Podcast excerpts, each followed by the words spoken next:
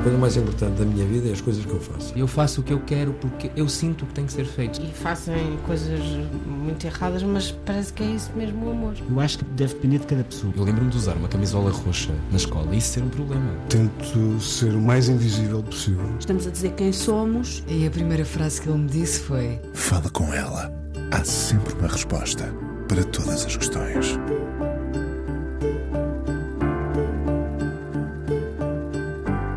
Talvez ela seja temida por alguns por ousar dizer o que os outros calam. Corajosa e assertiva, mas se a pudesse resumir agora numa palavra, a palavra que a encontra é leal, de uma lealdade canina e feroz com os seus. Vem de uma família grande, a mais velha de 15 irmãos, um pai conservador com o qual aprendeu cedo a palavra austeridade. Lembra-se da mãe sempre grávida, sendo a mais velha dos irmãos, aprendeu a resolver, a ser pragmática, a abrir caminho. Ela já era esta muito antes de a termos conhecido ao lado de um homem cujo nome sabemos de cor. Jornalista, escritora, tradutora, José demorou mais de 60 anos para encontrar o amor da vida dele. Pilar ainda cá está para o contar. Preside a Fundação José Saramago. Continua a escrever. É do ano passado o seu livro A Intuição da Ilha, os dias de José Saramago em Lanzarote. Penso que o que ela viveu ainda assim nenhum livro contará. Há coisas mágicas e outras menos do encanto que ficam dentro de nós, fechadas, cerradas. Não abdica do seu espanhol, nascida em Castril, Granada, em 1950. Pilar del Rio é a convidada de hoje do Fala Com Ela. Um pilar que segura a força da correnteza das águas imparáveis de um rio. Isto não sou eu a tentar fazer poesia. O nome dela é que é poético e ninguém o esquece. Nem ninguém a esquece depois de a conhecer. Olá, Pilar. Nunca esqueceré esta presentación. O sea, quiero tatuármela en la piel. Posso. Pilar, um, Lanzarote conta coisas boas e outras menos boas. Um, foi refúgio para alguma dor, foi quase reclusão, deu lugar à escrita e com o tempo a dor uh, diluiu-se. O que ficou? Eh, José Saramago lo decía con unas palabras que son muy eh, claras. Eh, teu Evangelio segundo Jesucristo é como si hubiera querido describir unha estatua a partir do Evangelio, tal vez por lo que encontrou al investigar e al pensar en os fundamentos da nosa civilización, nós vivimos en la civilización cristá, tal vez por, por las soledades que sintió, tal vez por el desconforto que sintió de, de ver como a lo largo de 20 séculos habían predominado ideas irracionales que no contribuían a hacer más felices a las sociedades y a las personas. Describía as guerras de religión, pero también las mortificaciones das persoas que de repente encontraron pecado en todo y, y negación de lo más bello, de lo más hermoso. De repente cuando fuimos a Lanzarote y descubrió la tierra, el cráter, la crátera, el volcán, eh, Saramago decidió que ya no quería seguir describiendo a estatua, que lo quería, lo que quería describir era a pedra da que está feita la estatua. Entón, eh, descubrió eso en algún momento, lo usó en una conferencia que dio en Turín, Nos, Fundación, publicamos esa conferencia da estatua a pedra. Y yo creo que Saramago, en, a lo largo de su vida creativa, al final ya lo que quería era describir un corazón da pedra, llegar al interior da pedra. ¿Quiénes somos nos, los seres humanos? ¿Qué posibilidades, qué esperanza, qué responsabilidad? Él decía que escribía porque había dos obsesiones en su vida. El, a culpa, que heredamos históricamente, el sentido de culpa el sentido de responsabilidad. Y, y ahí se limita y en torno a eso es toda la obra saramaguiana. Para quem está de fora, hum, ficamos com a impressão que tu humanizaste o, o José Saramago. É errado? É errado. Eh, es que Saramago no era una persona muy conocida. Él mmm, hizo una vida eh, de trabajador, incluso pasó a trabajar en, a traducción en una editorial, en jornales, pero no era un hombre muy conocido. Su imagen era un bocadillo distante, un tipo alto, magro y que parecía casi que con una cara poco simpática. Eh, el Saramago privado era un hombre como en su romance, lleno de humor, de ironía, que él procuraba eh, mm, no caer en un sarcasmo porque podía caer.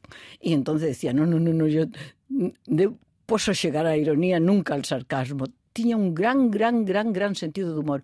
Pero ese Saramago no era conocido por las personas que no lo conocían. Y la imagen que se dio de él es que era un hombre... Mmm, eh, arrogante no diría, pero sí un hombre antipático que estaba... No, no, no era así. ¿Y, y qué bastó? Bastó que cuando empezó a llevar a, Sevilla y ninguém tiña esa imagen porque ningún medio de comunicación había fabricado una imagen de hombre distante, la primera vez él dice que cuando fueron a buscarlo al aeropuerto de Sevilla, Ah, yo no, no, pude ir porque estaba en directo en, en, el programa de televisión que tenía en altura y fueron unas colegas y le recibieron en el aeropuerto, señor Saramago, eh, lo llevaron al carro y antes de llegar a Sevilla, en el trayecto desde el aeropuerto, algo pasó que cuando llegó a, a, a televisión española a buscarme, las colegas ya le llamaban Joselito. Entonces, mira, Joselito. Entonces, quiero decir, cuando hay un trato desinhibido, él era desinhibido. Sí, le estaban poniendo censuras porque él, ¿en qué universidad ha estudiado ese tal Saramago? ¿Qué? Eso se lo dijeron personas, personas del mundo de la cultura de Portugal. Se lo dijeron le llegaron a llamar Sara Gago porque tiña eh, un bocadiño inicialmente de gaguez, que luego la superó. Llaman Gago para reírse. ¿Dónde viene? ¿Qué pretende ese hombre? Pues claro que él se hizo retraído, pero con las personas no retraídas, con las personas que respetaban a cada uno. Él era un hombre muy, muy divertido. Uh, falaste aí na, na televisão, quando trabalhaste na televisão. Tens saudades desse tempo? Não.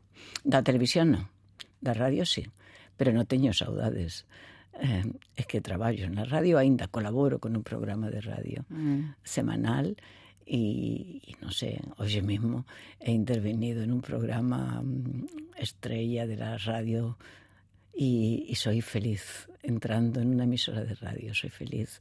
Es el medio de comunicación que más me gusta porque mm, porque llega a una persona que, que no ve, a una persona ciega, a la señora que está a hacer de comer, al señor que está a limpar la casa, a um, quien está a viajar e a quien não consigue dormir. Adoro a rádio. A rádio sim, televisão não.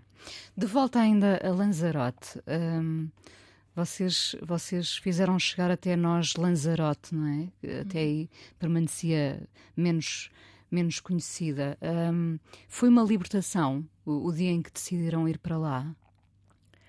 De que é que te lembras do, do instante em que decidem vamos, vamos sair daqui e vamos Lo primero que, que lembro é a maldade absoluta de José Saramago con, con meu fillo que entrábamos, estábamos en el avión, el avión iba a aterrizar y se vuelve a él, eran, íbamos de dos y un un fillo iba en el asiento de un y se vuelve y le dice, Juanjo, bienvenido a esta cárcel. el, pobre, el pobre niño que tenía 12 o 13 años, no sé cómo sobrevivió Tenía aquello. 12 o 13 años na altura, ya, sí. Y fue a estudiar al instituto en, en Lanzarote y acabó su, su, bachiller en Lanzarote. Y luego ya se fue a estudiar a Madrid, luego ya se fue a trabajar a Argentina y a Italia, en fin. Pero... O príncipe de Lanzarote. uh... Pero, oye, hace falta tener muy tan mala idea. Eh, eh, Juanjo no se lo, eh, no se lo perdonó nunca. O sea, aquí, en esta cárcel, Juanjo ahora mora en Lanzarote con su enamorada. Adoró, pero en aquel tiempo e con aquella amenaza, pues... O, o, o que fazia ele em Lanzarote? Que, mi, que miúdo podia ser ele em Lanzarote? Claro, sin amigo, en una isla, ni siquiera sabía cómo iba a ser. Luego fue felicísimo y, y allí encontró sus mejores amigos y, y, e incluso su actual namorada. E vocês? Nós era outra coisa. Era o quê? Não estavam de costas voltadas para o mundo? Não, ao contrário. Lá não chegava nenhum eh, barulho social. Lá não havia um convite para ir a um cóctel, ni a uma apresentação, isso não existia. Pero llegaban todas as voces e todas as militancias y daba igual de qué país. Desde Lanzarote, Saramago partió para Timor, desde Saramago, desde Lanzarote partió para, para México con la Revolución Zapatista. Desde Lanzarote fue a Argentina con las Maes de Mayo, a la procura de los desaparecidos. Desde Lanzarote eh, fue a Angola y Mozambique con, sobre todo en el caso de Mozambique, con unas inundaciones tremebundas y fue a colaborar y a ver cómo se podía, y a colaborar, y a ver cómo se levantaba un hospital y una escuela.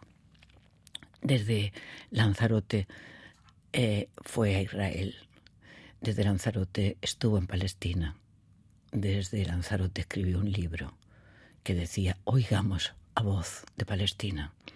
Desde Lanzarote pudo a aprobar y aplaudir los acuerdos de Oslo dos Estados. Foi uma espécie de trampolim para um certo ativismo que já lá estava na literatura, mas que foi, foi confirmado a partir daí? Trampolín não. Foi. Eh, como não havia barulho, pues había una capacidad más grande de poder responder a las voces. Porque... Y escolher melhor también. Claro, es que allí no había actos sociales, no había salida, vivíamos en casa. Eh, claro que él tenía una serie de cometidos, trabajar, escribir su libro, ir a buscar un pan, y pasear a cães. sí, eso eran cometidos suyos. Pero, pero o silencio trae esa clarividencia. El silencio trae la, la, posibilidad de conectar con nosotros. Si estás en medio de mmm, droga, sexo e rock and roll, eh, vai ser difícil que te encontres con nosotros. Estás atordoado, não encontras essa clarividência. Uh, mas, de facto, eu gosto mu mesmo muito do silêncio, o que é quase um contrassenso trabalhando na rádio, não é? Mas, se calhar, no, por, no, isso, no. por isso é que preciso de, também do silêncio. Pero e... a rádio também pode ser silêncio. Também, si também no, deve. Se não hacemos programa de locura, de não sei o quê, se conversamos los unos con los otros, se tratamos de, de sacar sacar lo mejor que, que hay en los otros o que pueda haber en nós, eso é silencio. O, o, o que é que o silêncio vos devolvia? O real silêncio de Lanzarote, o, o que é que vos devolvia? A dignidade do ser humano. Dignidade. Nós somos masa. E Saramago reflexionou moito sobre eso en Lanzarote. Nós non somos masa. E el lo decía con una frase que me parece clarísima. U otro, sea quien sea, u otro, es como yo y ten derecho a decir yo. Es como yo y ten derecho a decir yo. Entonces eso me parece fundamental. Eh, la, la, capacidad de sentirse pessoa entre pessoas y vivir en una ella es de alguna manera percibir que un planeta, Terra, es un archipiélago con varias islas, Una es más grande, América, Europa, Oceanía. Otras son más pequeñitas, eh, Azores, Lanzarote. Entonces, unas son pequeñitas, otras son mayores, pero todos vivimos en un arquipiélago que se llama Terra. Uh, dirias que admiras alguém uh, pela pessoa que é ou pela sua obra? Ah, Isto também irá ao encontro de José Saramago, evidentemente.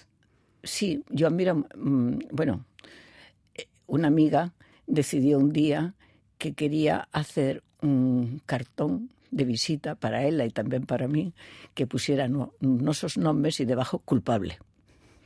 Eh, y yo pensé que tenía razón, que de acuerdo, eh, suscribí la iniciativa, pagué mi parte para ser culpable, de lo que sea. Somos culpables siempre, metemos la pata. Pero pondría otro, mi nombre y admiradora. Yo tenía una capacidad enorme de admirar. Es una cosa admiro, admiro um, en, en, la cocina el cheiro que aparece de una casa, el movimiento de un bicho.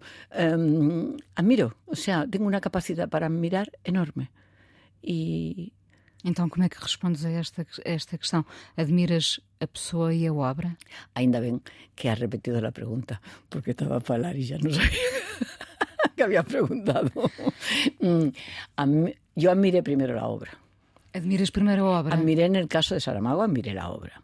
Y después, eh, como jornalista, eh, ligué para su casa y, le dije que me gustaría felicitarlo por la obra. Íbamos a venir un grupo de personas que luego fueron cayendo mmm, desistiendo da viaxe e fiqué sociña. Bueno, no fiqué sociña, no. Hubo una persona que tuvo tanto miedo, tanto miedo, que decidió, yo te llevo, yo te llevo. Pero veníamos, y en principio veníamos dos automóviles de, de amigos para hacer um, a ruta de o ano de, da morte de Ricardo então, Reis. Nesse, nesse caso, uh, o homem coincidia com a obra? O, no, para nada.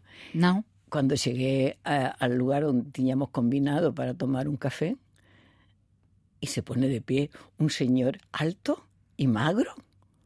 Disculpa, yo no conocía a ningún portugués tan alto ni tan magro, o sea, no correspondía nada. Y, y fue, una, fue una sorpresa. Mas luego, o discurso. O luego discurso... cuando comenzamos a hablar, acababa de ser el referéndum de entrada de España en la NATO, donde yo había hecho una campaña muy activa para decir no, no vamos a participar en organizaciones. No, OTAN, no. NATO, no. No vamos a participar en, en, organizaciones guerreras, tenemos que participar y activamente en organizaciones constructivas de paz. Y entonces ahí, ese fue nuestro, nuestra primera conversa, fue a raíz de la campaña, que los que decíamos no perdimos. Yo no sé qué capacidad tengo de entrar en campañas que pierden. Eh, y entonces empezamos a hablar ya de la OTAN y empezamos a hablar de un mundo. Él estaba a empezar a escribir a Llangada de Pedra en ese momento. Y, y, y bueno, yo creo que, que fue una conversa muy interesante. Y a partir de ahí eh, comenzamos a escribir profesionalmente un escritor y la jornalista que le buscaba datos que podrían ser interesantes para la escritura de ese romance. Y ahí, y ahí comenzó la relación. Vamos, vamos ouvir a primeira escolha tua a partir de um poema de José Saramago, Alegria, cantado pela Teresa Salgueiro. É isso? Que maravilhoso. Foste tu que escolheste. Porque é maravilhoso. Vamos ouvir então.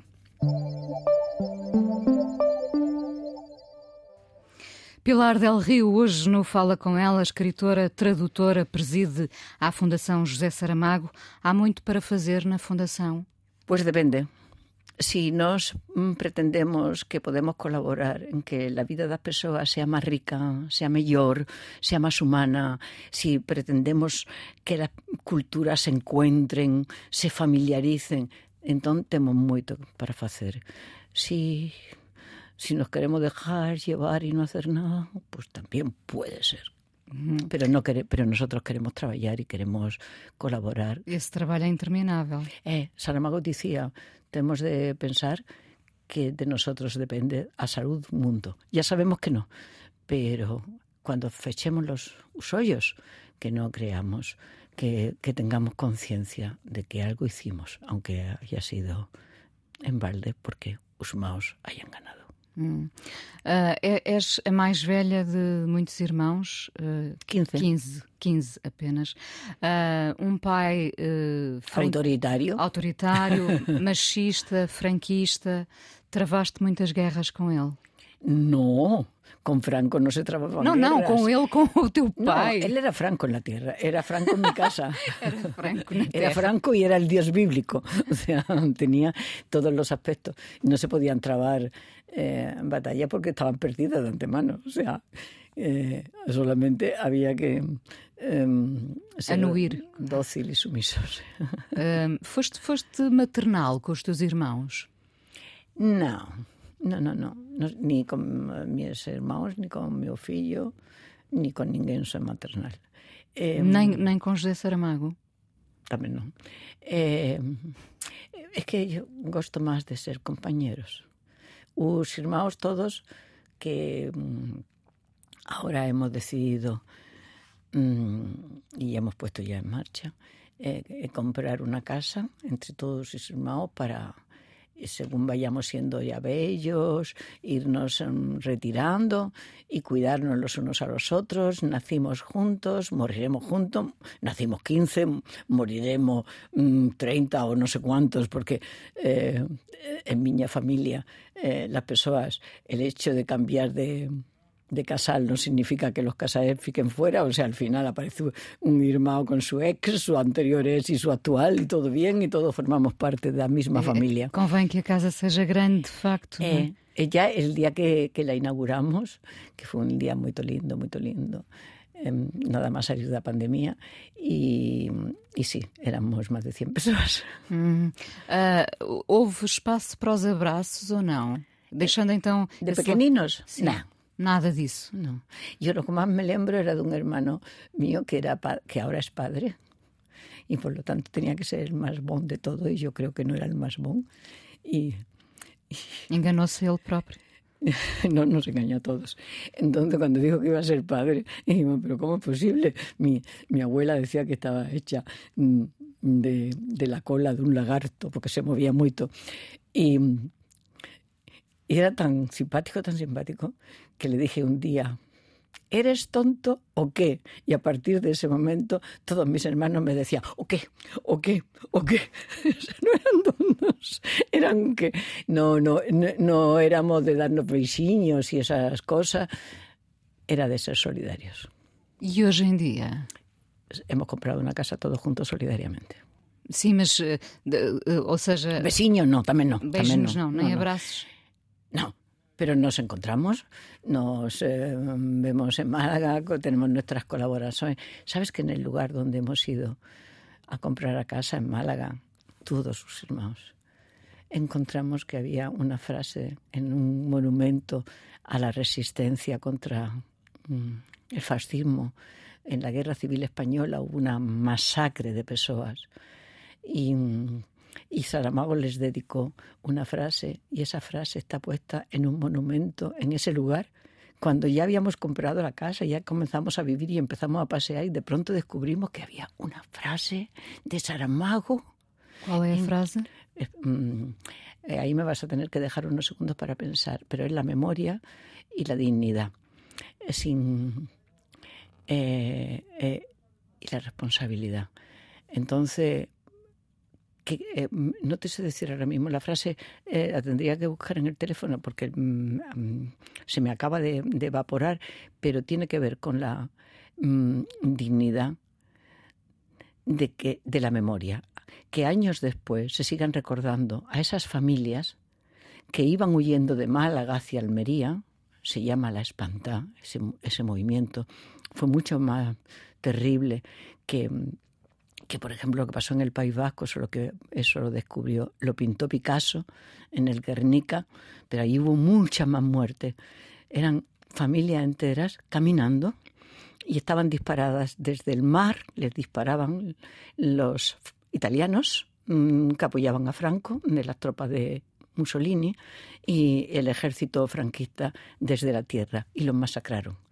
Y murieron mujeres y niños, sobre todo con sus sacos mm, tirando de lo que habían podido salvar, tal y como hoy en, en Palestina. Igual, em fuga à procura mm. de, de uma casa.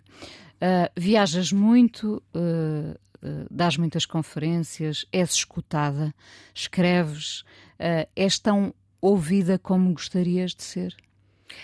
No, no soy tan ouvida en absoluto. Y, y no sé si querría ser. Querías ser máis? Sí, sí querría ser máis en tanto en cuanto.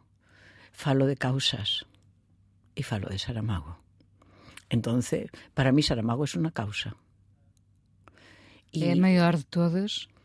Es una causa dentro de las grandes causas de la humanidad. Es el hombre que lanzó el día de su donde los escritores se están besando a sí mismos cuando reciben el premio Nobel y él faló de los 50 años de la Declaración Universal de Derechos Humanos y faló de que si los gobiernos no hacen lo que pueden, ¿qué hacemos nos, ciudadanos? Y, y entón el propuso a Declaración Universal dos Deberes Humanos e es donde con moito, moito, moito fracaso, non digo traballo, digo fracaso, estoy a traballar en eso. Ya se ha, elaborado una carta en México, la llevamos a las Naciones Unidas, Antonio Guterres nos recibió fantástico, el presidente de la Asamblea General también, la Comisión de Derechos Humanos, todos nos dijeron que popularizáramos a Carta dos Deberes Humanos. Pero yo cada vez que la quiero popularizar recibo como respuesta casi siempre a indiferencia. Sí, es un fracaso. Hum, hum, mulher de causas políticas também, nunca te desvias da questão política. Uh, és uma mulher de esquerda. Ah, yes. Uh, uh, como é que olhas para este país, este Portugal? Gosto. Gosto. E gosto muito da situação que estamos a vivir agora. Gosto de la perplejidad. Gosté muitísimo de ver al presidente de, del gobierno, al primer ministro Antonio Costa, eh, perplejo. Perplejo. Gosté de cómo presentó la dimisión. Media hora después lo quería asesinar por haber presentado la dimisión, pero en ese momento me pareció fantástico que, que la presentara en un acto de perplejidad parece que hay corrupción, yo estoy, me retiro. Es un acto de, de responsabilidad impresionante. Eh, ¿Lo que se puede seguir? Lo que se puede seguir, yo espero que, que todos nos seamos lo suficientemente sensatos y que pensemos qué queremos tener en el futuro. Yo no voy a hablar de, siglas políticas ni de opciones políticas, pero qué queremos para nos para nuestros mayores y para nuestros fillos. Ah, es que estos últimos años han sido tremendos. Vale, entonces pensemos en los años anteriores de los últimos y pensemos en quién sirve a quién y en dónde queremos estar. En la vida hay dos orillas, hay dos, no hay más. Una orilla puede estar más cerca del mar, menos cerca, menos no, pero hay dos.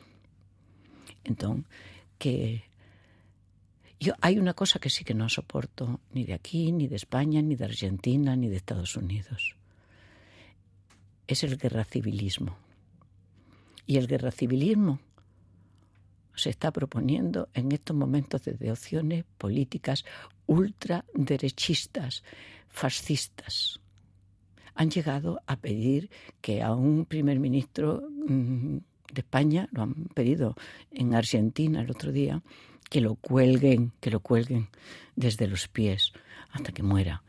Es decir, el guerra civilismo, el desprecio para los ciganos, el desprecio para los pobres, el, el desprecio por el otro. No es el otro, es igual que yo y tiene derecho a decir yo. No, es el desprecio. Eso lo están proponiendo solamente unos. Solamente unos. Demás podrán ser más conservadores, menos conservadores, más de izquierda, menos de izquierda, más utópico, menos utópico. proponiendo el desprecio por seres humanos igual, exactamente igual que nosotros, solamente uno. Y cuando he leído que esos que desprecian pueden ter un 15% de los votos dos portugueses, pienso que esa encuesta está equivocada. Os meus connacionais non piensan así. Vives uh, com prazer em Portugal ou, ou fizeste-o por uh, Saramago? Soy una desterrada, privilegiada, pero soy una desterrada que vive en, que vive en una extrema soledad en, en Lisboa. Y vivo en este país, adoro este país, adoré aprender portugués, no lo falo por respeto para el portugués, traduzco del portugués para el español. Eh, y, y, vivo porque, porque así lo combinamos. José Saramago y yo. Él me pidió que le continuara y le voy a continuar. En lo que pueda, evidentemente, a la altura de, del zapato, claro, pero en lo que pueda continuarle, le voy a continuar. Era el, el proyecto que ambos teníamos, continuarnos. Uh, uma palavra em português que gostes muito, dita em português. Eu há pouco pedi para, para repetires o não, porque eu nunca te tinha ouvido a, a, dizer assim tão claramente não em português. Pues sabes que não é uma das palavras mais hermosas que existe. En la historia do cerco de Lisboa, Saramago la defiende como la mejor palabra. No. No, hay que decir no hasta que el no se convierta en sí. Entonces otra vez volver a decir no. Eh, ¿Sabes? Las palabras más hermosas se dicen igual. Se dicen igual en, en portugués y en, y en español. Amor se dice igual, por ejemplo. Noite se dice noche. Eh, eh, Amor, noite. Eh, no sé por qué me ha salido eso.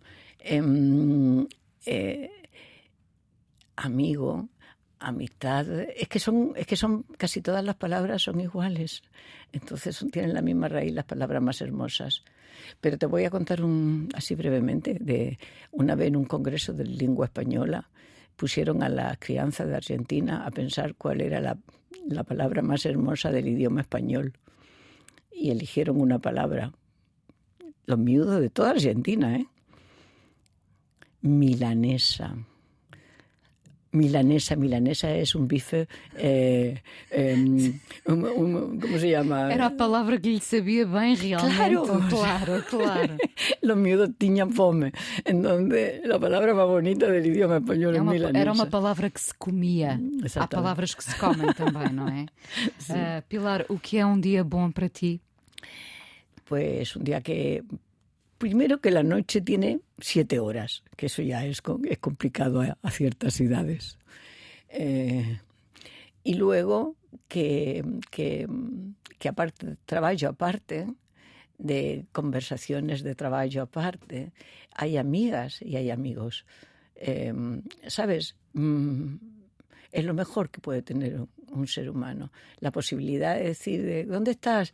Eh, nos tomamos un café, nos tomamos una copa, eh, fulanita, menganito, eh, amigos y amigas. eh, un día cheio para mí es un día que ha culminado siempre con una relación de amistad.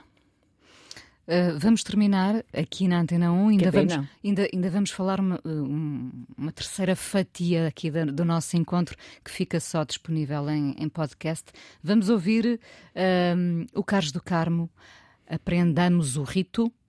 Poema de Saramago e que José Saramago adoraba a Carlos do Carmo, adoró que le hiciera esta sorpresa y tengo que decir que en el primer viaje que hicimos juntos, Saramago y yo, eh, que fue a Évora, también no fue a Nueva York, fue a Évora.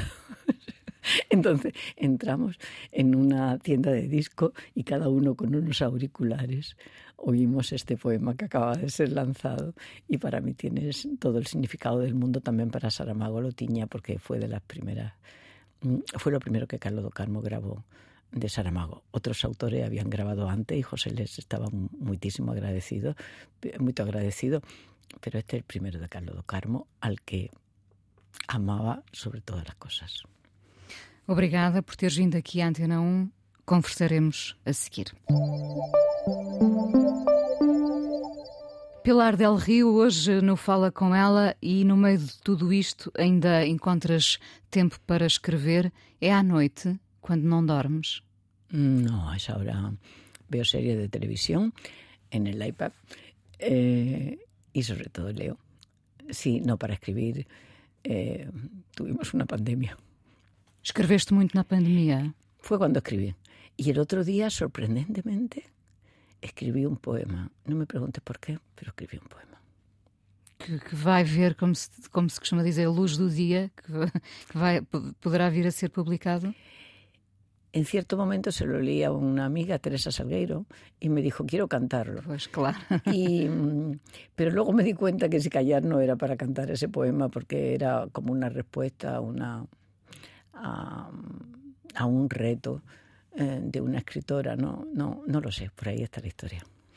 Uh, há pouco falavas, uh, enfim, tinhas ficado cá em Lisboa uh, porque, porque foi combinado assim, não é? Continuarem-se. não te permitiste viver outro amor? Eh, eso estaba dentro de lo posible. Y tanto Saramago como yo pensamos que pudiera ser posible. Pero no se presentó, lamentablemente. Lo siento mucho y ahora ya es tarde. Ou seja, porque não, é, não seria nunca trair a memória de José Saramago. Não. Tu irias continuar Evidente. Eh, esse, essa espécie de pacto que vocês eh, tiveram, eh, podendo amar outra pessoa. Claro, claro, tínhamos clarísimo que seria assim, o sea, não fiques, não fiques. Eh, solo que nunca ocorreu e não, como não ocorreu, pues não ocorreu, ponto. Hum, mas há amores que vêm e roubam o espaço todo que tínhamos para amar. Uh, Mm, yo creo que no. no. Yo creo que simplemente no apareció eh, otra persona, simplemente. No era un problema de que el espacio estuviera ocupado. No, el espacio estava absolutamente disponível, solo que não ocorreu. Uh, ficou muito por, por um, fazer ou dizer em relação a José Saramago, uh, ou, ou, um reconhecimento internacional uh, que ele teve, que ele tem, felizmente, hum. abafou todas as outras uh, questões, guerras que houve uh, em determinada altura? ¿En guerras te refieres a las cosas de aquí de la patria? Sí. Ay, no.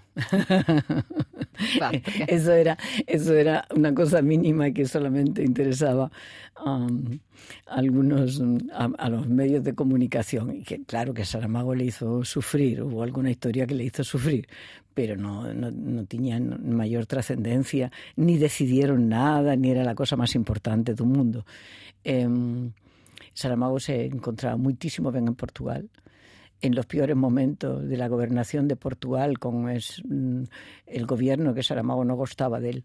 Eh, el, el, se, gobierno de Cavaco Silva. El gobierno de Cavaco Silva, cuando se practicó aquel acto de censura y tal, pero él seguía viniendo todos los meses a, a Lisboa, él siguió pagando los impuestos. Y te voy a decir una cosa que si callar para algunas personas puede ser hasta, hasta sorprendente. Saramago pleiteó con y no solo Saramago, yo también, porque él murió sin que el asunto estuviera resolvido para pagar sus impuestos en Portugal. Y le obligaban a pagar los impuestos en España. Y él decía, pero vamos a ver, si yo todos los meses voy a Portugal, si yo tengo casa en Portugal, si pago la luz, el teléfono, si soy votante de Portugal, si soy incluso candidato en Portugal, ¿por qué si todo lo que recibo en la vida lo recibo por Portugal, porque todo el dinero llega a Portugal, a la sociedad de autores, y la sociedad de autores me paga, ¿qué quieren que haga? Que saque el dinero de Portugal para pagar los impuestos en España. Saramago murió habiendo perdido en el tribunal mmm, el caso. Y yo recurrí al Tribunal Supremo de España. Y tres años después de la muerte de Saramago, me lembro además que iba para la, la Biblioteca das Galveias a presentar mis respetos. Acababa de morir Paulo Portas iba para... Miguel Portas. Eh, perdón, eh, Miguel Portas. Iba a presentar mi, mi respeto a toda la familia que la conocía, claro. Y, y entonces me llaman por teléfono y me dicen que, que, que mm, el asunto mm, mm, que hemos sido exonerados y que no habría ningún problema y que no habría condena y que se habían revisado todo y que estaba libre. Pero eso fueron tres años después de la muerte de Saramago, y ni cuento cuántos miles o cientos de miles de euros después para pagar abogado y para llevar esto. Era tan portugués que combatió para pagar sus impuestos en Portugal. Y tan portugués era que yo pedí la nacionalidad portuguesa al día siguiente de la muerte de Saramago para pagar los impuestos en Portugal también. Primero no, o sea, digo, eh, el dinero que, que yo pueda tener ahora, o sea, es que yo no quiero cederlo a otro sitio porque es dinero de un portugués y voy a pagar los impuestos en Portugal. Y alguien lo entendió y me dieron la nacionalidad enseguida. Uh, tu, tu não és uma mulher de desistir? No, no, porque ya hay demasiada gente que desiste. Entonces, ¿para qué desistir? También no soy uh, tan fría ni tan... No soy tan terrible, no soy un monstruo, ¿eh? Não, de maneira nenhuma. uh, tens, tens, estamos a terminar, já agora ficamos aqui com um happy end, como no cinema. Tens noção de que a vossa história de amor dá esperança a muita gente? Uh, quando, quando José Saramago dizia que esperou 64 anos uh, para te conhecer, há, há muita gente que vive com essa ideia, não é? Porque nunca chegou a conhecer um amor grande, avassalador. Sí, sí, hay muchas formas de amor ¿eh? y, y, y, muchas formas de vivirlo. En esto de los 64 años, yo fico ofendida porque para una vez en la vida que tenemos un capicúa, él tenía 63 y yo 36. Ah, es bonito. 63 ainda. Pronto. O sea, Saramago nunca pensó en, en, que eso era bonito, porque decía los 64, 64 es cuando nos conocimos, cuando ya empezamos a tener relaciones, pero cuando nos conocimos, él tenía 63 y yo 36. E, e... Mas, mas foram mais de 60 anos à espera de te conhecer. Ya. Yeah. La literatura es tan bonita. Lo explica todo. pero, pero sí, fue, fue un encuentro de madurez porque aunque yo tuviera 36 años ya era una mujer que había estado casada, que había tenido un fillo, que había tenido otras relaciones, o sea que era una era un encuentro en la madurez, no era un encuentro. Y sabíamos que aquello iba a ser para siempre y sabíamos que sobre todo y por encima de todas las cosas lo que éramos era amigos y que nos podíamos contar todo. Y nos lo contamos siempre hasta el último día, hasta el último momento cuando ya aparecía, cuando ya me decía el médico, ya no te oye. Y yo decía, eso es lo que tú te crees. Porque me estaba haciendo así en la mano. Apertar. Me estaba apretando la mano. Obrigada por teres vindo a Fala com ela, Pilar. Obrigada, Inés querida, por, por haberme dado esta ocasión de contar cosas de las que no se cuentan habitualmente y que pensamos que solamente en la radio se pueden contar, porque la radio es como estar con nosotros mismos. Por mim vinhas todas as semanas. Obrigada. Obrigada.